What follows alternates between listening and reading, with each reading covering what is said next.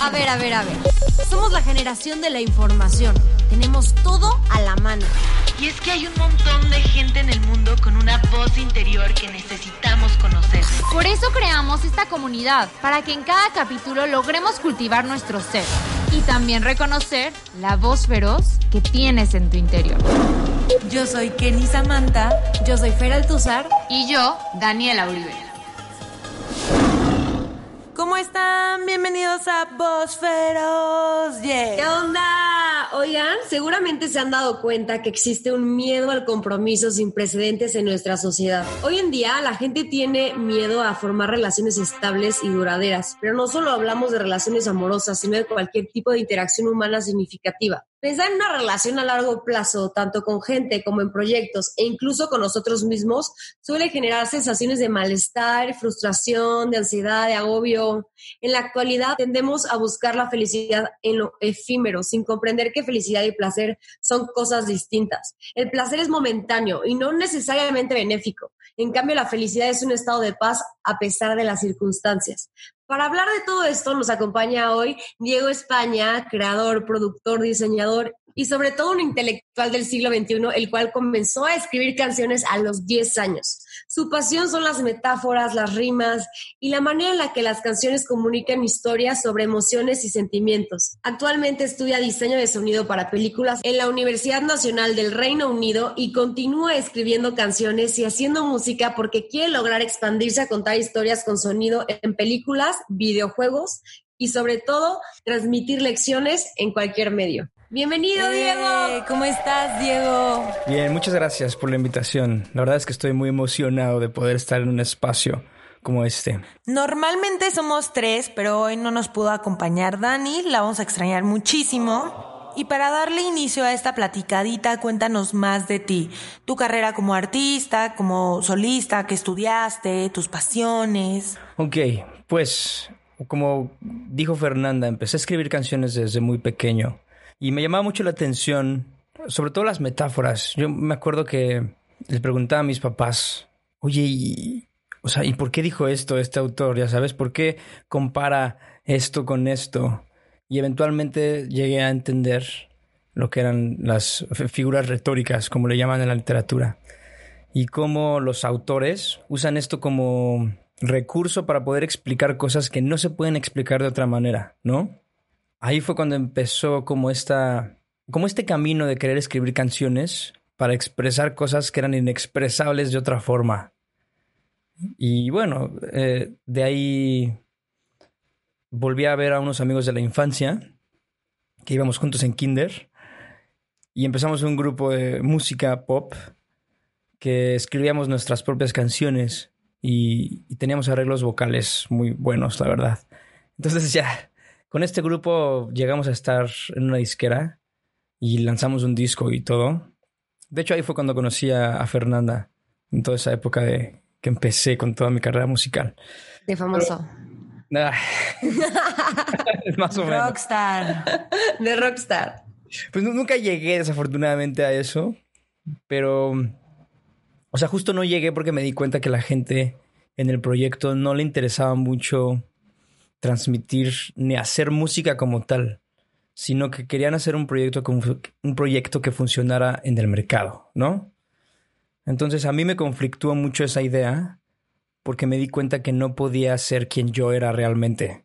Y eso fue lo que poco a poco me, me hizo sentir súper incómodo en muchos aspectos ir a entrevistas o dar conciertos o, estar en donde sea y tener que estar actuando constantemente como un personaje y no como yo realmente era. Entonces decidí salirme de la disquera, decidí salirme del proyecto y fue mi intención empezar un proyecto en el que pudiera yo tener mi propia voz. Y fue cuando empieza toda la etapa de Diego España, ¿no?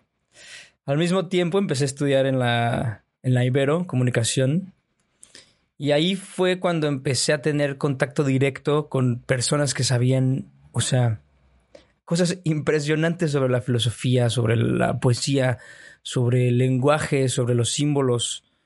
Y poco a poco me fui dando cuenta que aunque yo estuviera peleando en contra de eso, seguía siendo un actor. Y me di cuenta como aún en Diego España, yo seguía siendo un actor. que no, no era realmente el mismo. Y esta idea me conflictuó tanto que decidí salirme de la universidad y del proyecto. Y mi idea fue, ok, ¿cuál sería la única forma en la que yo podría realmente ser eso que aspiro, ¿no? Que es ser un artista, de alguna manera. Y me di cuenta que el artista no es aquel que se viste como artista o que habla como artista o que actúa como artista, sino es aquel que entrega su vida al arte y que entrega su vida a un propósito más grande que él mismo. Y ahí fue cuando dije, ok, pues el primer paso que tengo que dar es ser capaz de yo producir mi propia música. Si no, siempre voy a ser esclavo de otra persona. Y él va a decidir cómo sueno y cómo suenan mis canciones. Entonces de ahí surge la idea de venir aquí a Londres a estudiar producción musical. Y ahí fue cuando el espíritu de fuego me empezó a visitar de una manera más fuerte. Y fue cuando me empecé a dar cuenta que al escribir canciones había veces en donde escribía alguna frase y el espíritu de fuego, así lo llamo yo, podrá ser mi conciencia de alguna manera, me decía, no, esto no es real. Esto que escribiste no es verdad. O sea, no es lo que realmente piensas, pues, o sientes. Y fue cuando me di cuenta de lo difícil que era escribir canciones de verdad. Porque tenías que ser honesto con toda la gente al grado de ser vulnerable. Y es como o sea, la metáfora que uso es que los artistas se abren así el pecho y le toman una foto a su alma y se le enseñan a las personas, sin temor a ser juzgados, porque ese es el punto, que las personas puedan, a partir de la experiencia del artista, entenderse a sí mismos. Y así empezó todo el proyecto del Espíritu de Fuego, en donde intenté tomar un retrato de mi alma que fuera más honesto de lo que había logrado en otros proyectos. Entonces ya, surge el proyecto El Espíritu de Fuego, lanzo un disco que grabé todo en mi cuarto y escribí todas las canciones con cosas que, que realmente sentía de alguna manera o realmente pensaba. Y pues eventualmente me doy cuenta que contar historias es algo que me apasiona y analizar historias y escuchar historias y vivir historias. Y el sonido también. Hay, algo del sonido que... No sé, sospecho que hay muchas respuestas en el sonido acerca de nuestra existencia como tal. Entonces, eso me llama a querer ser mejor contando historias con sonido.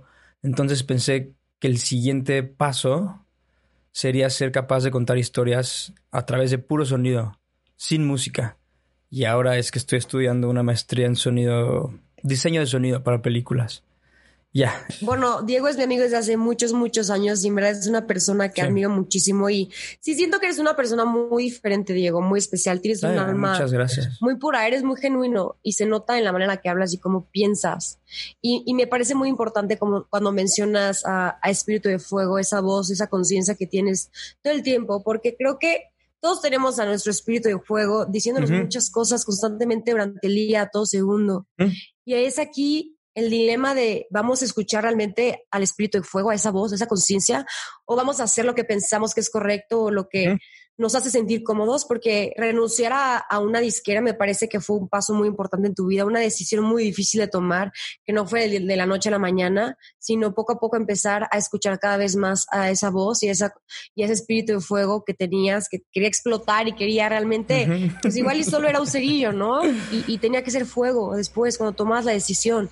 Sí, de hecho, eso que dices, creo que lo considero importantísimo el espíritu de fuego no es nada más algo que me habla a mí como persona. O sea, no es que yo sea un elegido por el espíritu de fuego, sino que cada quien tiene su voz interna y la puede llamar como quiera. Yo la decidí llamar espíritu de fuego. Pero claro que escuchamos. Claro, todos tenemos esa voz feroz que adentro de nosotros nos dice. O sea, cuando, cuando uno miente, claro que hay algo adentro de él diciéndole, híjole, estás mintiendo. Y uno está en uno si escucharla o no escucharla. Pero yo creo que no escucharla trae muchas consecuencias eh, pues al alma, por así decirlo. Te va corrompiendo poco a poco hasta que te sientes, pues así yo me sentía en los proyectos en los que tenía que actuar. No me sentía bien conmigo mismo. Y esa es la importancia de escuchar a esa voz interior. Y me gustó mucho esta parte donde nos platicabas de que también estuviste en la carrera de comunicación, pero te traían otros temas, semiótica, filosofía, porque muchos piensan de que la carrera de comunicación es súper básica, ¿no? Y quiero ser reportero y ya, no, no, no, no, no. conductora. Eso pensaba yo, eso pensaba yo también, la verdad. Y por eso cada quien profundiza en lo que le guste, o sea, al final nos podemos especializar o podemos empezar a buscar información de manera individual, ser más autodidactas y por eso te tenemos hoy aquí porque queremos tocar el tema del compromiso, que sabemos que te interesa muchísimo. Porque nuestras generaciones ya no tienen ese compromiso religioso, compromiso amoroso, compromiso con la sociedad? ¿Qué piensas al respecto? Pues es, es un tema muy fuerte que, como dices, yo coincido en que los jóvenes de hoy en día, bueno, yo desde pequeño cuestionaba mucho sobre el deber ser, ¿no? Esto debe de ser así o esto debe de ser de otra manera. Y desde muy pequeño me acuerdo que cuestionaba muchísimas cosas acerca de las cosas como debían ser, al grado de que cuestionaba los muebles. Y la gente a veces no me entendía a qué me refería, pero yo les preguntaba, ¿por qué una silla, no? O sea, ¿por qué un, sillón y por qué no otra cosa? Al grado que llegué a ser, ¿qué será la palabra? Muy rebelde en ese sentido y yo creía que la manera de ser feliz era haciendo su propia perspectiva de la realidad y tener sus propios conceptos y sus propias palabras y su propia religión de alguna manera. Entonces yo llamaba a todo lo hecho por el humano los conceptos humanos, ¿no? Entonces tener una relación monógama era concepto humano, casarte era concepto humano, tener amigos era concepto humano. Entonces yo estaba en contra de los conceptos humanos en general y estaba buscando mi propia manera de definir mi experiencia humana.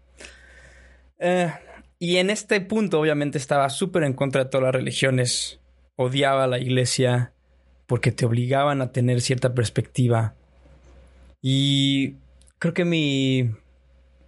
A lo que más me aferraba era esta idea científica de las cosas, que es el lenguaje objetivo, ¿no? Que es aquello que puedes comprobar y puedes repetir y puedes predecir eventualmente, eso es pues, lo que es real de alguna manera.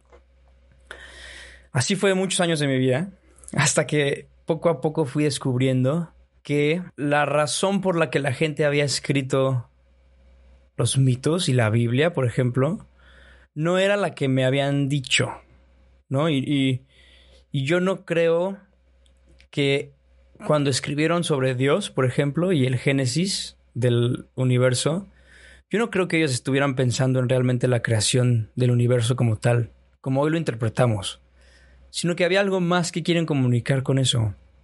Y son muchas cuestiones psicológicas que estaban intentando de entender en ese momento. Y esto me di cuenta hace poco, hace unos tres años, cuatro años de mi vida. Y ahí fue cuando entendí que nuestra generación está viviendo cosas que nunca antes se habían vivido en la historia de la humanidad. Hoy en día, y, las damos por hecho, que ese es el gran problema que yo veo. O sea, tú vas al baño y abres la llave de agua y tienes agua como si nada, y puedes escoger entre agua caliente y agua fría, y vas y prendes la luz y hay luz y puedes conectar aparatos. O sea, hay tantas cosas que damos por hecho que no nos damos cuenta que hubo un momento en donde no existían. Y eso afecta no nada más la manera en la que vivimos, sino la manera en la que pensamos y, y nuestra relación con la realidad también. Entonces, antes de darme cuenta de todo esto, yo pensaba, si hoy en día tengo la posibilidad, por ejemplo, de a través de Tinder conocer a 30 mujeres al día, ¿por qué no? ¿No? Seguramente esta idea monógama viene a partir de la idea de que ellos no podían conocer más de 30 mujeres al día. Entonces es lo que tenían. Entonces, empecé como a pensar que si alguien tenía todas las posibilidades, debía ser capaz de probar todas las posibilidades y que pues nada malo iba a pasar. Y pues por ah, cuestiones de la vida me fui dando cuenta que no, que estas personas no, no, o sea, la- por ejemplo, la idea de la familia no surge a partir de que querían controlar a los seres humanos, sino porque seguramente ya habían probado miles de configuraciones distintas y se dieron cuenta, por alguna razón, que la familia era una configuración muy valiosa. Entonces, hoy en día cuestionamos la idea de la familia, ¿no? Y de la monogamia. Y hay gente que dice, no, que el ser humano no es monógamo, sino que es polígamo por naturaleza. Y la religión está mal, y el Estado está mal, y todo está mal. Pero no, no es que, o sea, si llegaron a esta idea es porque se dieron cuenta después de probar muchísimas cosas. Y es lo que creo que hoy en día no queremos entender de las civiliza- civilizaciones antiguas.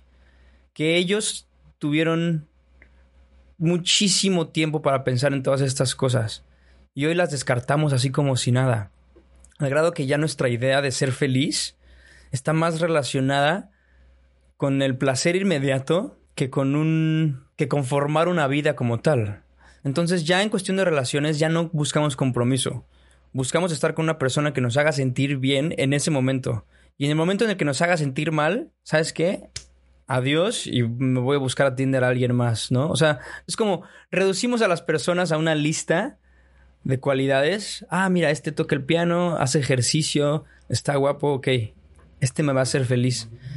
Y, y ya hemos perdido esta, esta capacidad de tener responsabilidad por la vida.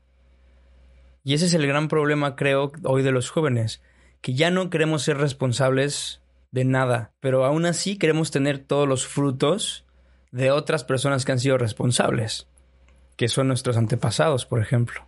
O sea, tú dirías que estamos regresando como a esta tendencia del hedonismo, de buscar el placer en todas las cosas y lo más rápido y momentáneo que se pueda.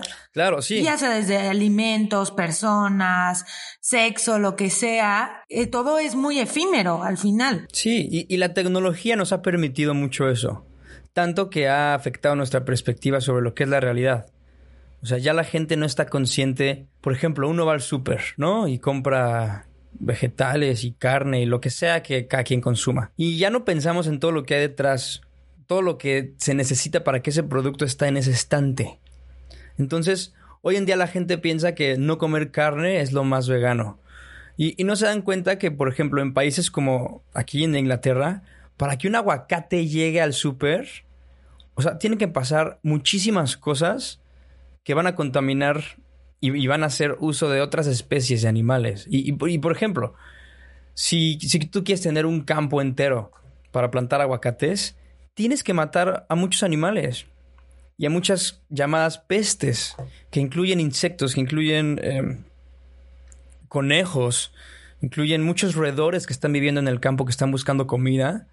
Entonces termina por no ser vegano, ¿sabes? O sea, al fin y al cabo termina siendo tan... O sea, termina también matando animales para que llegue ahí a tu disposición.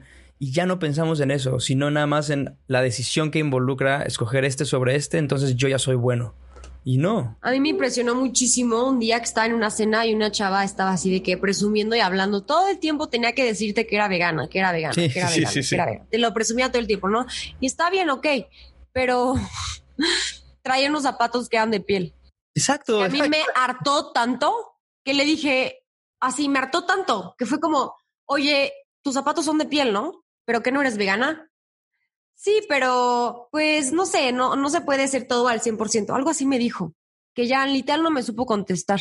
Entonces creo que también seguir nuestra filosofía de vida, eh, ser congruentes, eh, tener ideales realmente respetables, es muy raro. Es muy O sea, es raro. muy raro. Y qué triste. Pero nadie puede ser 100% ético hoy en día. Todo tiene una causa o un efecto mayor de lo que va en tu contexto o en tu círculo de lo que estás haciendo. O sea, consumes algo, pero pasa acá. Eh, compras fast fashion y miles de niños son explotados. Entonces, es muy difícil mantenerte en una línea recta de ética en la actualidad, que también, pues, no está padre también presumir todo esto cuando, pues, al final cada quien hace daño a su manera, aunque no queramos reconocerlo. Claro, completamente. Es, eso, es, eso es justo igual a lo que me refería con que queremos todos los frutos de las personas responsables, pero no nos queremos hacer responsables a nosotros mismos. Y hoy en día, que tenemos la capacidad, gracias al Internet y hay mucha tecnología, tenemos la responsabilidad también de informarnos en todo esto. Y, yo uno de los problemas que veo es que a esto llamo las nuevas religiones, ¿no? Como el veganismo. Es esta idea de que solo porque adoptas estos comportamientos y estos rituales, entonces ya estás del lado superior moralmente hablando. Al grado que hay personas que porque son veganas están haciendo menos a aquellos que no, ¿no? Y los quieren hacer sentir culpables y los quieren hacer sentir de alguna manera inferiores moralmente. Cuando si realmente investigaran al respecto, se darían cuenta de que desafortunadamente no hay forma de ser vegano. Vivir en la sociedad te hace no ser vegano, ¿sabes? Por toda la cadena de cosas que involucra. Entonces, en lugar de estar tomando esta ideología como religión y queriendo ser parte de los buenos, entre comillas, nuestra responsabilidad está en informarnos lo más posible acerca de los procesos de todo lo que hay en la sociedad. Y esa va a ser la única manera en la que vamos a poder reducir la huella ecológica, por ejemplo, pero no suponiendo que solo porque, o sea, porque estás siguiendo una ideología, entonces tú eres de los buenos. Eso, no sé. Yo no estoy a favor de eso. Cada quien va a ser, va a dar su granito de arena, pero regresando a la parte de cómo el compromiso hoy en día es superficial y banal, cómo las relaciones no duran y queremos alcanzar todo en poco tiempo y nos da miedo darlo todo, nos da miedo el compromiso, tener algo formal, eh, nos da miedo el matrimonio. Ay, ¿cuántas veces no hemos escuchado? Yo no me quiero casar. Ay, no, yo no voy a casar.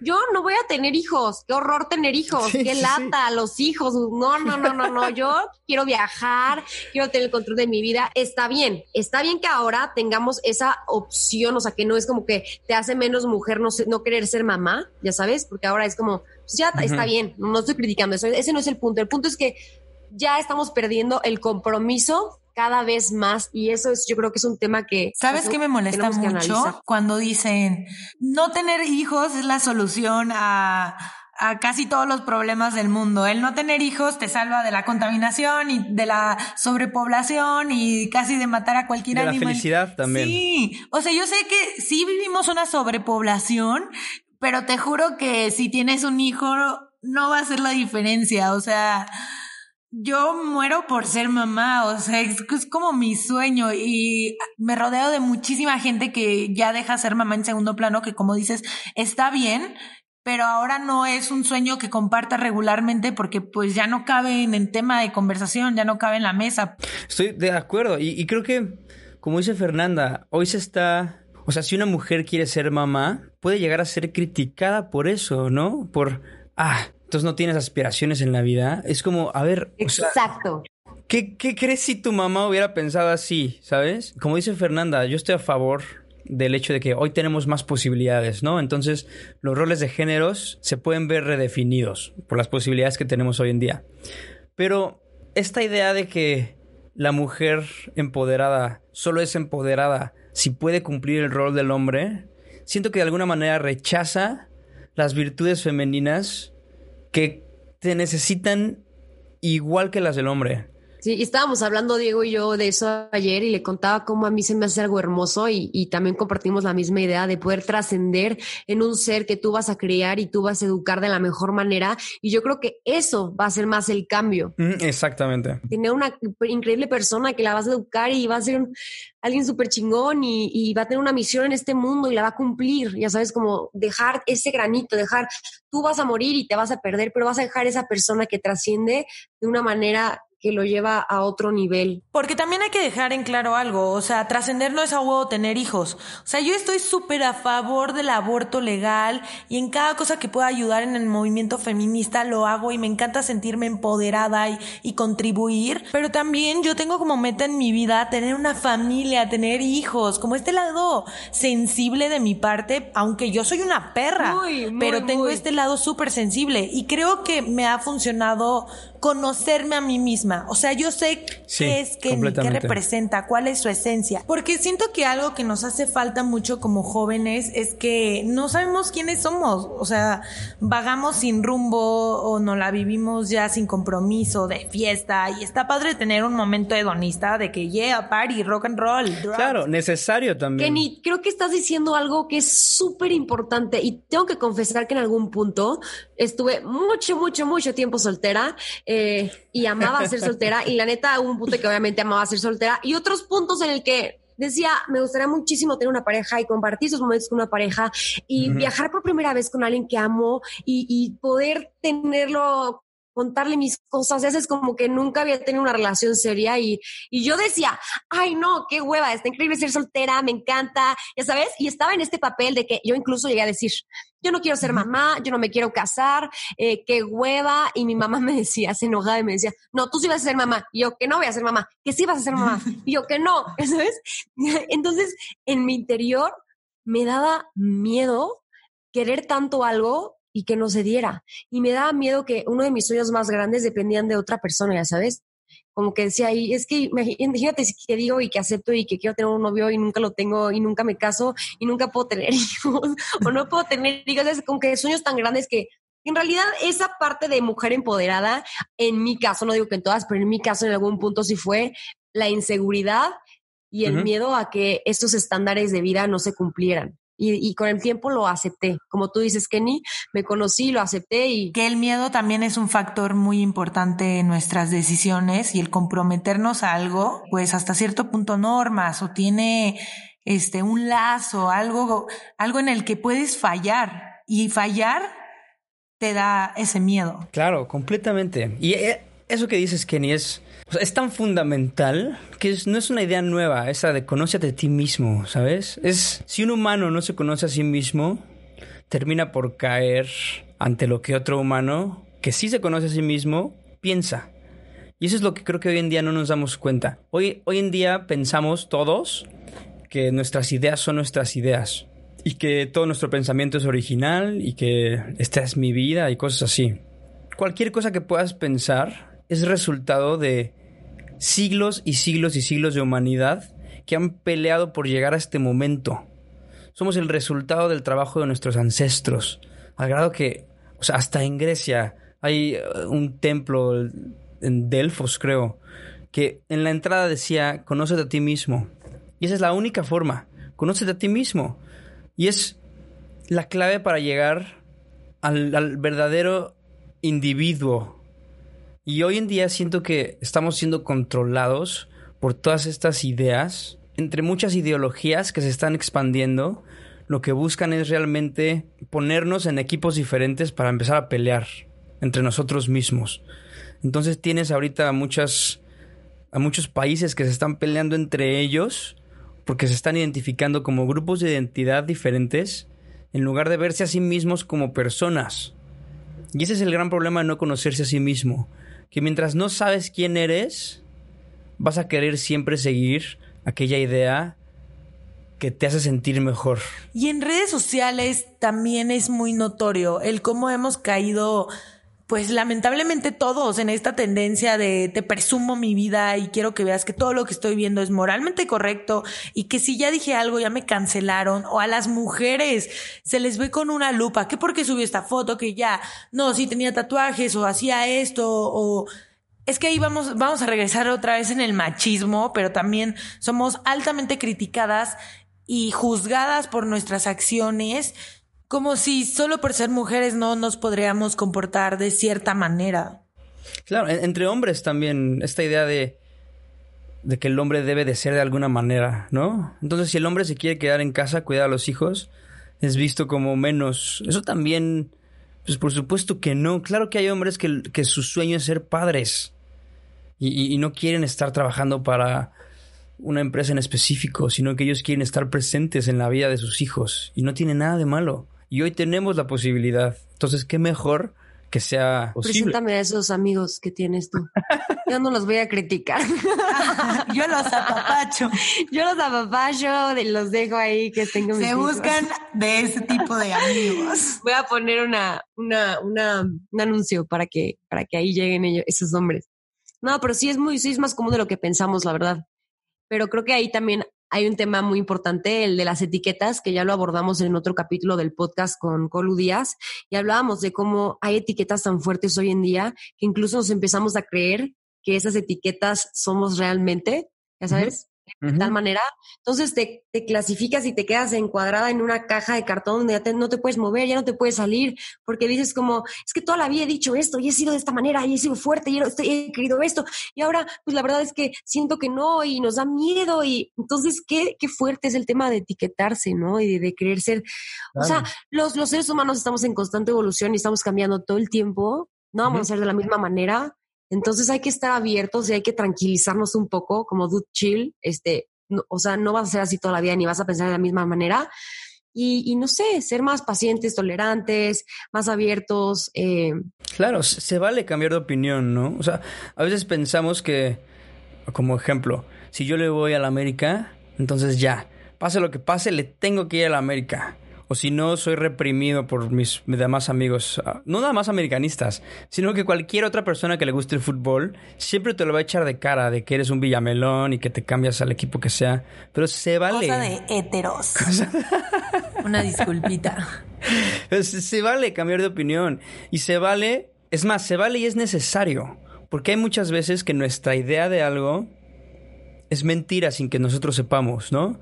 Y de repente nos vemos confrontados con información y evidencia que va en contra de lo que creemos. Entonces es de valientes decir, ¿sabes qué? Estaba mal. Yo estaba mal y tengo que aceptar esta evidencia nueva que se me está presentando. Y mucha gente cree que es, es más valiente decir, no, ¿sabes qué? Es más, hasta empiezan a ser más agresivos, ¿no?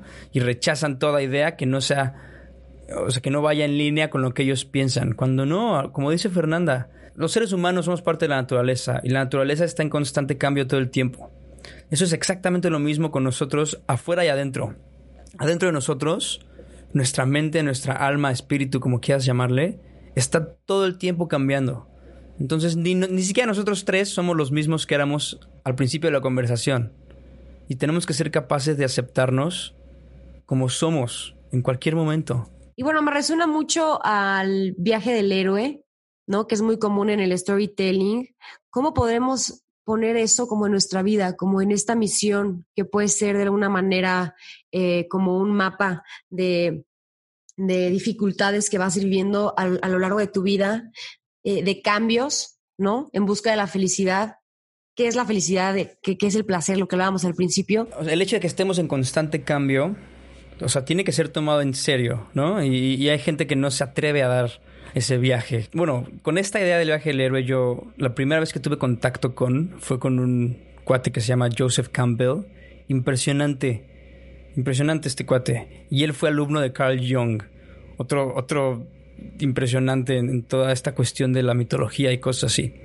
Entonces, esta, este personaje, Joseph Campbell, empieza a darse cuenta que en muchos de los mitos, alrededor de todo el mundo, está este patrón en el que una persona va por un específico viaje que lo hace al final de cuentas llegar a ser un héroe, ¿no? Habla mucho de los cambios necesarios para poder llegar a ese punto de nuestra existencia en la que somos en la que nos podemos convertir en héroes como tal. Y también viaje la heroína, ¿eh? eso quiero dejar claro. También existe el viaje a la heroína y uno de los alumnos de Joseph Campbell, una de las alumnas, escribe el libro del viaje de la heroína. Porque claro que las mujeres también tienen que pasar por cierto tipo de pruebas, o por así decirlo. Toda esta idea del, del viaje del héroe es que el cuerpo del ser humano crece por sí mismo, ¿no? De niño pasas a la adultez con el paso del tiempo. Pero para que adentro de ti puedas llegar a la adultez psicológica, o que tu alma pueda llegar a a ese punto de adultez, tienes que pasar por esto que llaman el viaje del héroe. Y que tiene mucho que ver con el coraje de las personas. Y que si la persona no es capaz de pasar por este viaje, vive en un constante estado de infancia o adolescencia, por así decirlo. Y creo que hoy en día es lo que pasa mucho con, bueno, con todos los jóvenes, que nos pasa mucho, porque me incluyo en eso. Tenemos tanto a nuestra disposición que ya no se requiere que nos arriesguemos tanto como nuestros antepasados. Y nuestros antepasados se enfrentaban a desde guerras constantes a la naturaleza. Imagínate que antes cuánta gente se moría dando parto, ¿no? ¿Cuántas mujeres se morían dando parto? ¿O cuántos hombres iban a buscar comida y no regresaban? Ahí ellos empiezan a dar cuenta. Por ejemplo, el viaje del héroe para ellos comienza cuando un niño llegaba a cierta edad en la que ya estaba físicamente, o sea, llegaba a un estado físico en el que podía ser cazador, ¿no? Y no le decían, ya eres cazador, o, no le enseñaban algunas cosas y le decían, ya eres cazador, como hoy en día, vas a la universidad, te enseñan algunas cosas y te dicen, ya eres cazador, ¿no? Al contrario, ahí decían, ok, ya aprendiste esto, ahora vas a tener que encontrar esa fuerza dentro de ti para que te conviertas en un adulto. Hoy en día, con que lleguemos a los 18 años, ya somos considerados adultos. Y está de alguna manera mal, porque nuestra alma no es adulta. Entonces lo que hacían antes es que, por ejemplo, los espartanos, ¿no? Es, es una civilización que hoy en día es más conocida por la película 300. Cuando los hombres llegaban a cierta edad, los sacaban del pueblo. Y ellos tenían que sobrevivir solitos en la naturaleza. Y solo los que regresaban eran considerados adultos y ciudadanos. Y los que no regresaban, pues no regresaban. Y ya.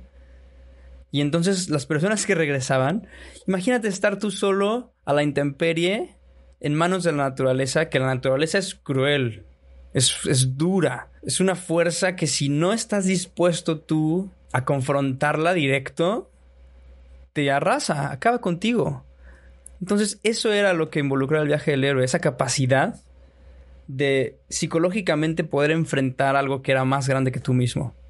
Y estar dispuesto, ya, sabes, a, ok, puede que muera, puede que no muera, pero lo voy a, lo voy a hacer, lo voy a enfrentar. Y entonces cuando regresaban, regresaban psicológicamente con otra idea, otra visión del mundo. Regresaban entendiendo cosas que solo eran posibles de entender después de pasar por ese viaje. Y hoy en día ya no. Y para los que no están tan involucrados con el viaje del héroe, porque nosotros como comunicólogos, pues nos los enseñaron de ver que en la primera clase de la universidad se podría poner como muy fácil. Eh, comienza con la vida rutinaria, si lo puedes llamar como, como si lo pusiéramos como en nuestra vida, ¿no?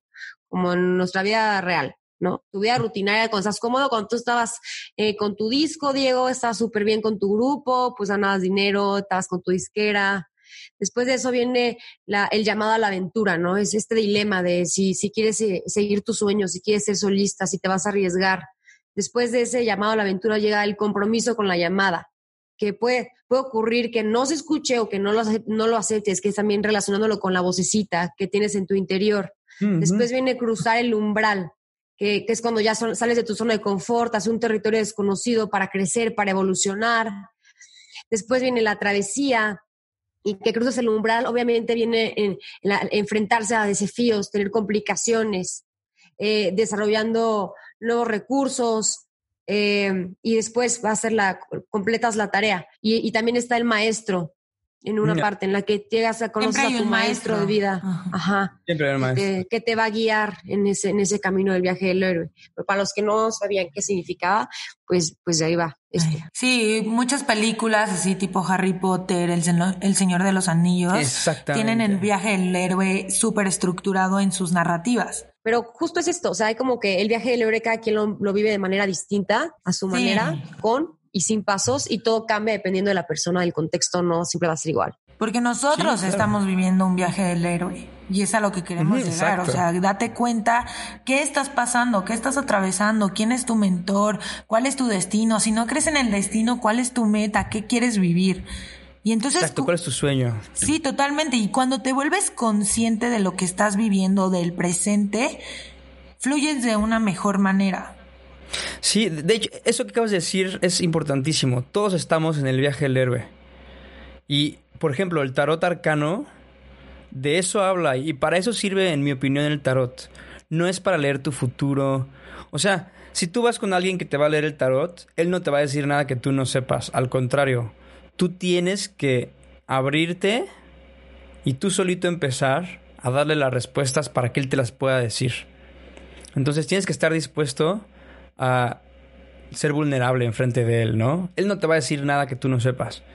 pero te lo va a decir de una forma en la que tú crees, ya sabes. O sea, como crees que él te va a dar la respuesta, entonces te la va a dar. Pero te la estás dando tú. Y lo que hace el tarot es que cuenta con 22 diferentes figuras que representan en qué parte estás del viaje. Entonces, cuando te ponen las figuras enfrente, tú solito vas descubriendo, como dices, quién es tu mentor, quién representa qué y en dónde estás parado del viaje del héroe. Y bueno, así con muchas religiones, con muchos mitos. Que, por ejemplo, yo en la astrología creo que hoy está mal interpretado esta idea de que naces tal día, entonces eres tal cosa. No, yo creo que más bien todos los signos de la astrología viven adentro de nosotros. Yo creo que los, los dioses griegos, los dioses egipcios, los dioses nórdicos, los signos de la astrología, todos representan cualidades que todos tenemos adentro de nosotros si tú eres Leo, no es porque específicamente hayas nacido en el mes de Leo. Eso, eso para mí personalmente no tiene sentido. Aquel que es Leo es aquel que por cuestiones de vida desarrolló más la cualidad de Leo. O hablando en cuestión de los dioses griegos. Si desarrollaste más las cualidades de Zeus, entonces Zeus está más presente adentro de ti. O en los dioses nórdicos. Si si por tu vida desarrollaste más las cualidades que tiene Odín o Thor, entonces es el dios que vas a tener más presente y con el que más te identificas. Y, y, todos tenemos todas estas posibilidades dentro de nosotros. Y está en nosotros darnos cuenta de cuál. Y cuando te conoces a ti mismo, como dice Kenny, y descubres cuáles son las cualidades que has desarrollado, esas son cualidades que te van a ayudar en el viaje del héroe para completarlo, para saber quién realmente eres. Creo que para eso es el viaje del héroe al final, para saber quién realmente eres y cuál es tu lugar en el mundo. Exactamente. Y con todo lo que hemos hablado, me doy cuenta que un gran factor para cómo nos comportamos como generación es nuestra educación y vivencias que tuvimos de pequeños. Y bueno, o sea, no es un misterio que neta nuestros padres tenían relaciones tóxicas duras.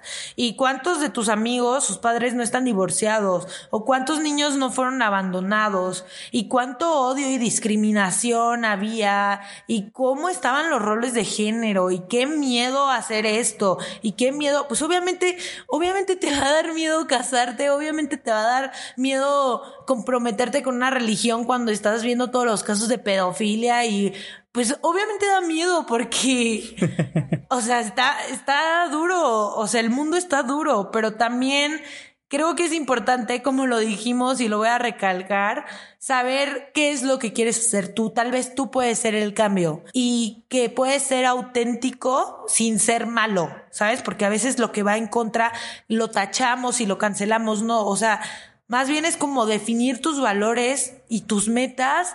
Y bueno, ya no me quiero poner bien filosófica, pero más o menos con esto quiero concluir porque para mí es muy importante poder desarrollarnos de manera individual para aportar a la sociedad. Pero ya que me intenseo.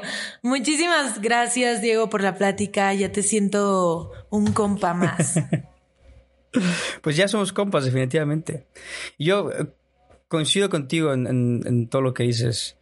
Es, si uno no es capaz de decirse la verdad a sí mismo, nunca le va a poder decir la verdad a nadie más.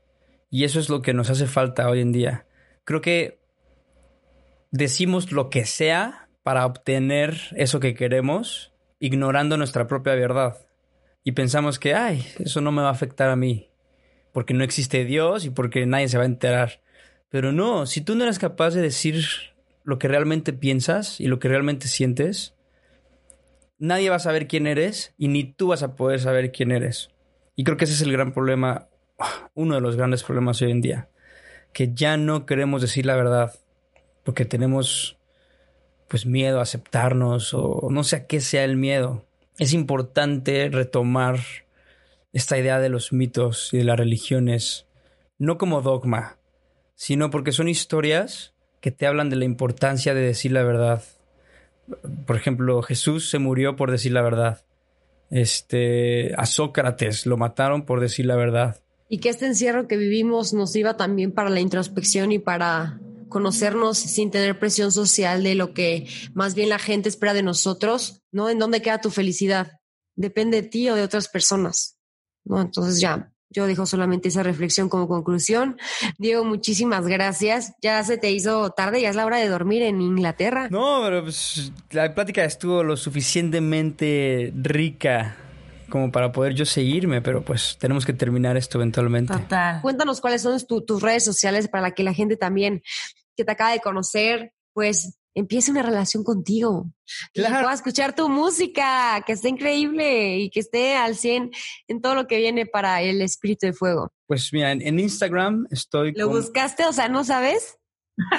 Ya todos los que intelectuales no- que, nos, que nos tocan en esta temporada, todos los vatos, no se saben sus redes sociales. Y ya vemos que es un factor común. Sí. Ok, entonces en Instagram estoy como arroba espíritu de fuego guion bajo.